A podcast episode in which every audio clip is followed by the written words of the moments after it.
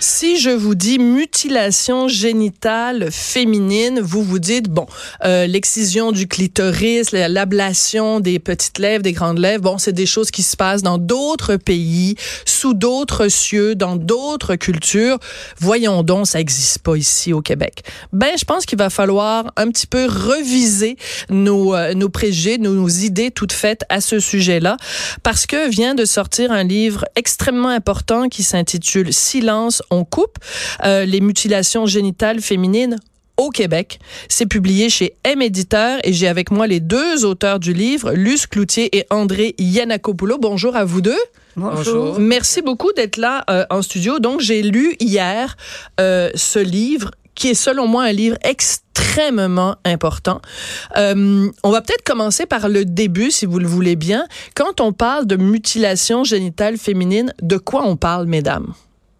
Et n'ayez pas peur d'être graphique, on n'a pas le choix. Il faut, il faut utiliser les bons mots pour, pour parler de ces choses-là. Bon, on parle euh, finalement euh, de quatre euh, catégories, en fait, qui, si on respecte les catégories qui ont été identifiées par l'OMS, l'Organisation mondiale de la santé, on parle tout simplement d'excision, qui peut être euh, tout simplement l'ablation d'une petite partie du clitoris. On parle de clitoridectomie, disons, un peu plus avancée, plus sévère, où on enlève une plus grande partie. On parle aussi d'infibulation, c'est-à-dire que là, c'est quand même là, une forme très extrême qu'on trouve du côté de l'Afrique de l'Est, de la Corne de l'Afrique, où on enlève finalement le clitoris, les petites lèvres, les grandes lèvres. On, on, on coud ou on rapproche ces deux parties qu'on tient souvent par, où on coud, où on met des épines d'acacia, puis on laisse tout simplement une petite ouverture pour laisser le sang euh, menstruel s'échapper. Et l'urine et l'urine.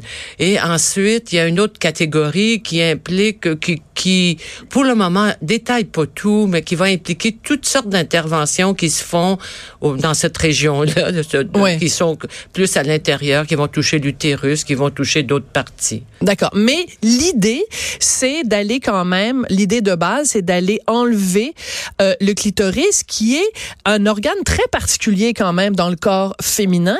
C'est le seul, c'est le seul organe humain qui n'est voué qu'au plaisir. Parce que le pénis, par exemple, il sert au plaisir, mais il sert à toutes sortes d'autres patentes. Mais le clitoris ne sert qu'au plaisir. Et c'est pour ça qu'il est considéré si menaçant, ce fameux clitoris. Absolument. Absolument. Et parce qu'il faut pas que, il faut pas que, que la femme éprouve, éprouve du plaisir, parce qu'elle pourrait devenir infidèle, elle pourrait perdre ce, qui fait d'elle vraiment un membre à part entière de la société. Donc, euh, le clitoris out out. Donc, euh, il faut euh, spécifier que, euh, et c'est ce qu'on apprend dans, dans, votre livre, c'est pas nécessairement pour des raisons religieuses, parce que l'ablation du clitoris date même d'avant d'avant les, les, les, trois grandes religions monothéistes. Donc, c'est plus une question de tradition qu'une question de religion. C'est une question de coutume de coutume, tout simplement, qui, qui se perd. L'origine se perd dans la nuit des temps, on ne sait pas trop. Mais chose certaine, il y a une religion qui est la religion, je m'excuse, on revient toujours à ça, la religion musulmane, qui s'est un peu saisie de la chose et qui, et qui fait que souvent, les, c'est associé à ça.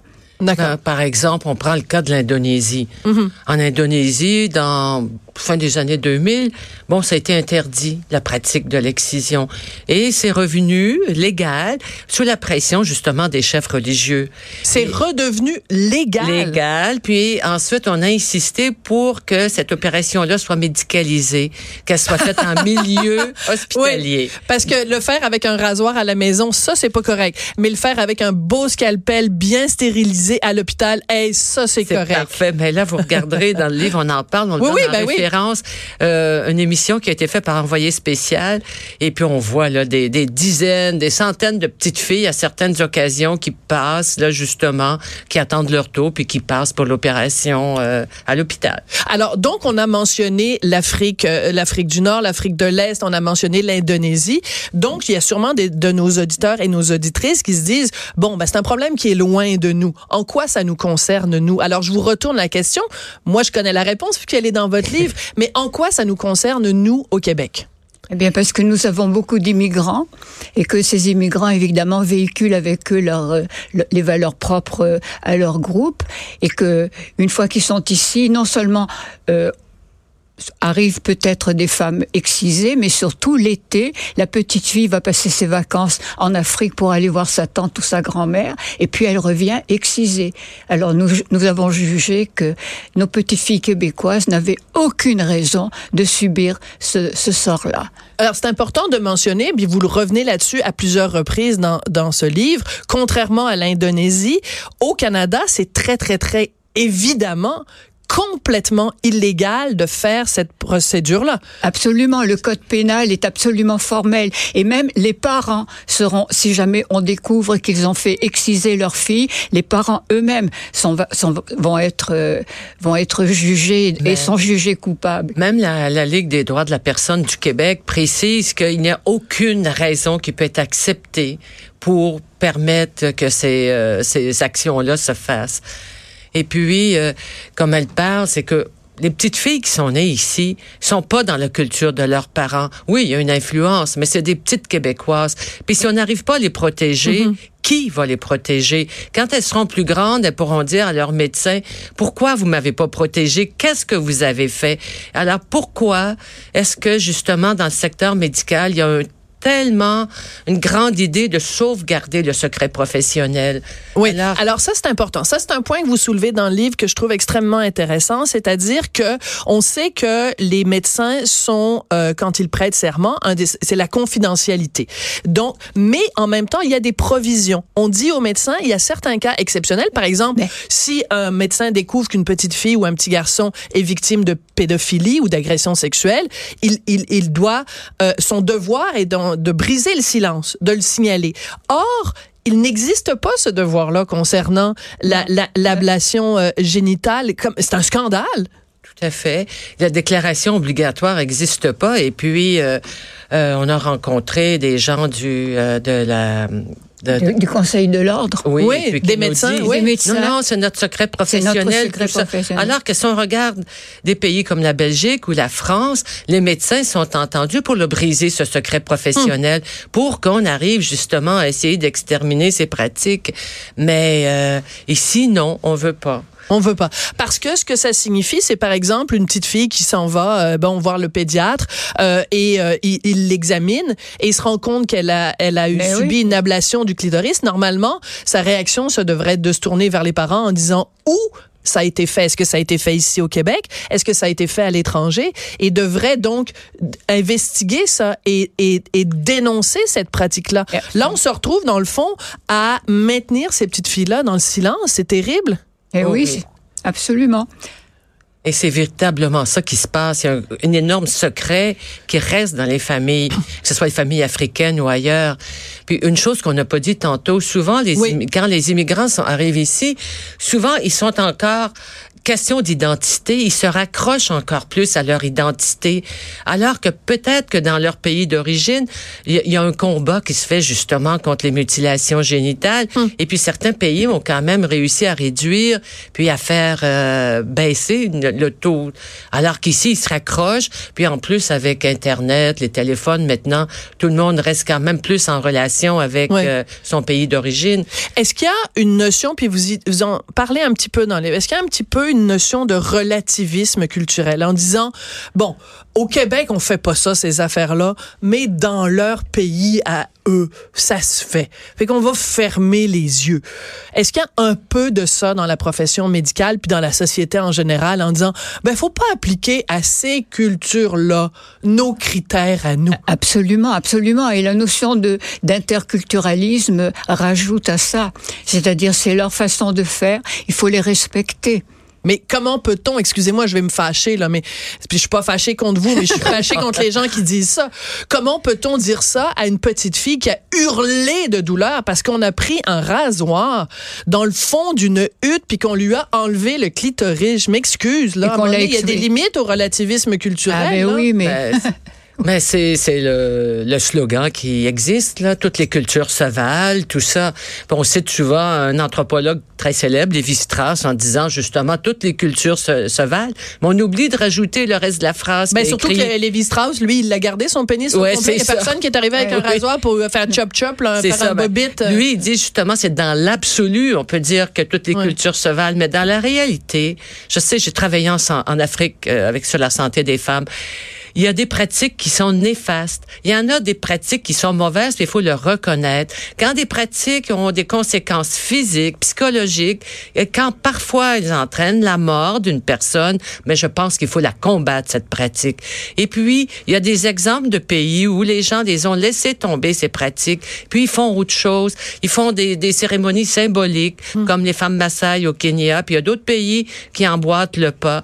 Puis sous- avec le travail, par exemple, qui a été fait avec le Fonds, national, euh, le Fonds euh, international des FNUAP, là, Fonds des populations, Oui. et puis d'autres organisations. Même, il y a, vous savez, c'est les hommes qui la demandent, cette opération. Je sais que les gens veulent pas accepter cette idée-là parce que c'est ce qu'on a écrit. Oui. Quand les hommes vont dire une journée, on veut pas marier des filles qui sont excisées. On veut pas non plus que, euh, pour toutes sortes de raisons, Oui. oui, on le refuse. Ça va changer. Oui, parce que c'est important de le spécifier parce que c'est une pratique très particulière, c'est-à-dire que c'est évidemment clairement pour faire plaisir aux hommes, parce que là, euh, leur, leur femme, évidemment, va pas aller voir ailleurs, parce que de toute façon, elle n'aura pas du plaisir ailleurs.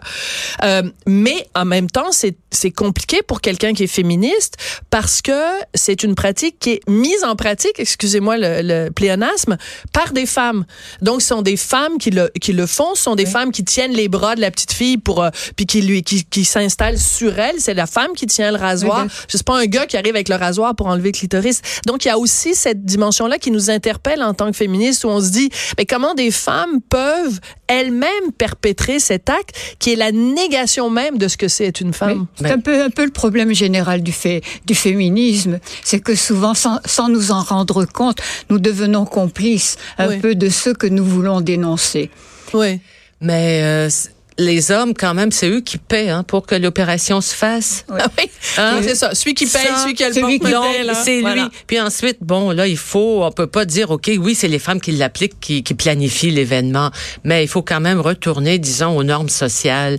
On comprend très bien que dans la société, c'est pas les femmes qui ont le pouvoir, ils n'ont pas le pouvoir de l'argent, là, pas le pouvoir de décision, ni rien.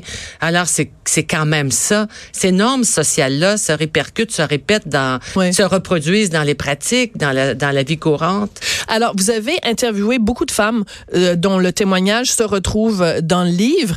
Et il y a des femmes qui disent, ben moi, il a fallu que je me batte contre ma mère, contre ma tante, contre ma grand-mère, contre mes sœurs, contre tout le monde, parce que je refusais que ma petite fille euh, euh, se fasse en- enlever le, clitoris. Même quand on est retourné au pays, quand on est retourné à la maison, il a fallu que je me batte puis que je la surveille tout le temps pour pas qu'elle se fasse exciser. Puis en même temps, cette femme-là se retrouve en porte-à-faux avec sa propre communauté. Donc c'est pas évident non plus de protéger ces petites filles-là.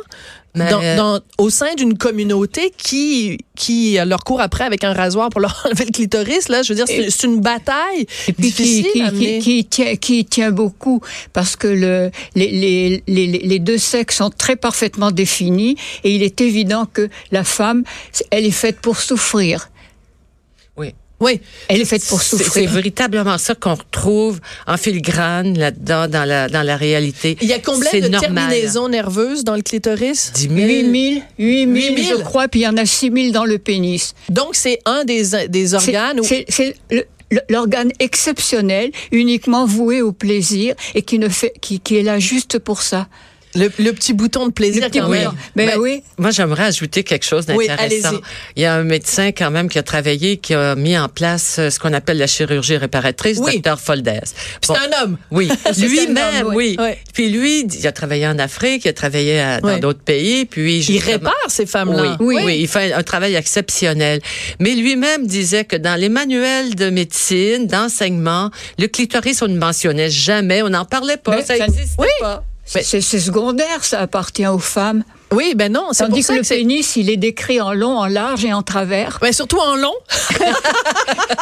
si on peut faire des blagues là-dessus. Oui, oui, oui. Mais euh, j'aimerais ça parler, juste euh, rappeler un, des témoignages dans le livre. Oui. Euh, comme on dit, les hommes paient pour l'opération, les femmes planifient puis s'arrangent pour que ça soit matérialisé, que ça se fasse. Mais comme disait une des, des femmes de, des témoignages, il y en a une qui dit les hommes ils veulent bien que leur femme soit excisée, mais une fois quand ils sont mariés, elle dit ça ils énervent parce que ben les femmes ils ont souvent pas de plaisir, ça les intéresse pas de faire l'amour. Ou alors quand elles le font, c'est excessivement douloureux. Comme elle me dit, comme elles nous disent, il faut vraiment souvent se préparer psychologiquement. Mais ça c'est difficile de juger au niveau de la sexualité, euh, puis de parler avec des femmes qui ont été excisées, ils peuvent pas comparer avant parce ben que bon c'est ça. Ça c'est difficile. Disons que parce que c'est important de dire que l'excision, en général, c'est moins de 5 ans. des fois plus tard, mais bon, c'est quand même, c'est quand la fille est, toute petite. Là, c'est avant la puberté, en tout cas, sûr et certain. Et maintenant, c'est difficile aussi d'invoquer la coutume parce que maintenant, ça se fait très souvent quand l'enfant est bébé à la naissance. Fait que c'est difficile, disons, pour les gens de justifier que c'est euh, quelque chose qui respecte la coutume et puis qu'on doit le faire. Fait que parce que quand, le bébé, comment vous voulez qu'il reçoive le message? Voici ta coutume, ta, ta société, elle veut t'apprendre ceci ou cela. Mhm. Oui, qu'elle comprenne ce que, ce que signifie l'initiation à sa société, etc., etc. Alors qu'elle a même pas conscience, en fait. de un, bébé. Un bébé. Alors, dans votre livre, vous donnez différents exemples euh, de, de, de moments où on peut, nous, comme, comme citoyens québécois, euh, avoir des, des, enfin, des, des, des, des sonnettes, là, des, des, des draps drapeau rouge nous indiquant qu'il y a quelque chose. À vous donner, par exemple, une éducatrice de CPE ou de garderie qui a vu une petite fillette revenir excisée à la garderie après quelques jours d'absence. Euh, un enseignant qui craint qu'un élève mineur soit mutilé dans le pays d'origine de ses parents. Un travailleur social, un médecin, une infirmière, une animatrice de centre de loisirs qui reçoit les confidences d'une jeune fille ou même un fonctionnaire, un agent de l'État qui a connaissance d'un crime dans l'exercice de ses fonctions. Donc, tous ces gens-là peuvent à un moment donné se dire bon ben je suis face à quelqu'un qui a eu oui et, peut, et, peut, aller faire une dénonciation à la commission des droits de la personne qui va faire une enquête et si jamais la, la, la personne qui a dénoncé on, prouve qu'elle avait tort, il n'y a aucun problème, elle n'est pas punie, elle n'est pas, etc. Mais par contre, s'il y a, s'il y a véritablement raison d'intervenir, on, peut, on peut intervenir. Il y a une question que je me pose quand même. Si on apprenait que notre voisin a pris un couteau de cuisine et a coupé le petit doigt de son enfant, on serait tous scandalisés. La DPJ interviendrait, ça ferait la une des journaux, le téléjournal, tout le monde. Ah. Mais là, on enlève avec un, rasoir le clitoris de petite fille et ça se mm-hmm. fait dans le silence le plus complet. Eh oui, c'est leur coutume. C'est leur coutume, c'est leur façon de faire. Est-ce qu'on a le droit d'intervenir? C'est ça la réaction des gens. Et c'est contre ça justement qu'on a voulu écrire ce livre et mettre un peu en alerte parce que la meilleure façon de se défendre, d'ailleurs, c'est de dire oh ici au Québec ça ne se fait pas. Vous pensez ça se fait Mais ça a été très difficile pour vous d'obtenir des chiffres, de, de connaître l'ampleur, ah, euh, ben, l'ampleur du phénomène. il n'y en, a pas. Il n'y en a pas de chiffres. Il n'y a pas d'études sérieuses qui ont été faites Pourquoi? au Québec. C'est un tabou? Oui, il y a la, la, la table de concertation des, euh, des organisations euh, qui ont commencé, mais aussi, je crois que j'ai pas vu le résultat de leur étude parce que eux, ça regroupe quand même 90, je pense, organisations de citoyens. Mais je pense qu'ils arrivent pas non plus. Je sais pas leur étude, mais à un moment donné, euh, on a vu qu'ils arrivaient pas à avoir des chiffres. Personne ne hum. veut en parler. C'est le tabou. Le tabou. Il faut le ben, briser. il faut le briser. Puis le dernier chapitre de votre livre s'intitule d'ailleurs Ensemble, brisons le silence. Et je trouve que c'est le meilleur titre de, de chapitre qu'il peut y avoir. À un moment donné, dans le livre, très rapidement, vous dites que euh, l'excision, ou c'est une personne que vous interviewez qui dit c'est le viol des viols. Mm. Alors, si on se bat comme féministe contre la culture du viol, faudrait aussi se battre contre la culture du viol des viols. Oui. Merci beaucoup, mesdames. Luce Cloutier, André Yanakopoulou, les mutilations générales euh, féminines au Québec, ça s'appelle, ça s'intitule Silence, on coupe chez M Éditeur. Merci, je vous trouve très courageuse d'avoir écrit ce livre-là. Merci au nom des petites filles qui se font exciser. Ben, je veux pas parler en mon nom propre parce que ça n'a pas été mon cas, mais au nom de ces petites filles à qui on a volé leur enfance, je vous, je vous remercie d'avoir écrit ce livre. Oh, merci beaucoup pour votre invitation. Et merci pour votre invitation. Merci, ça fait plaisir. Merci.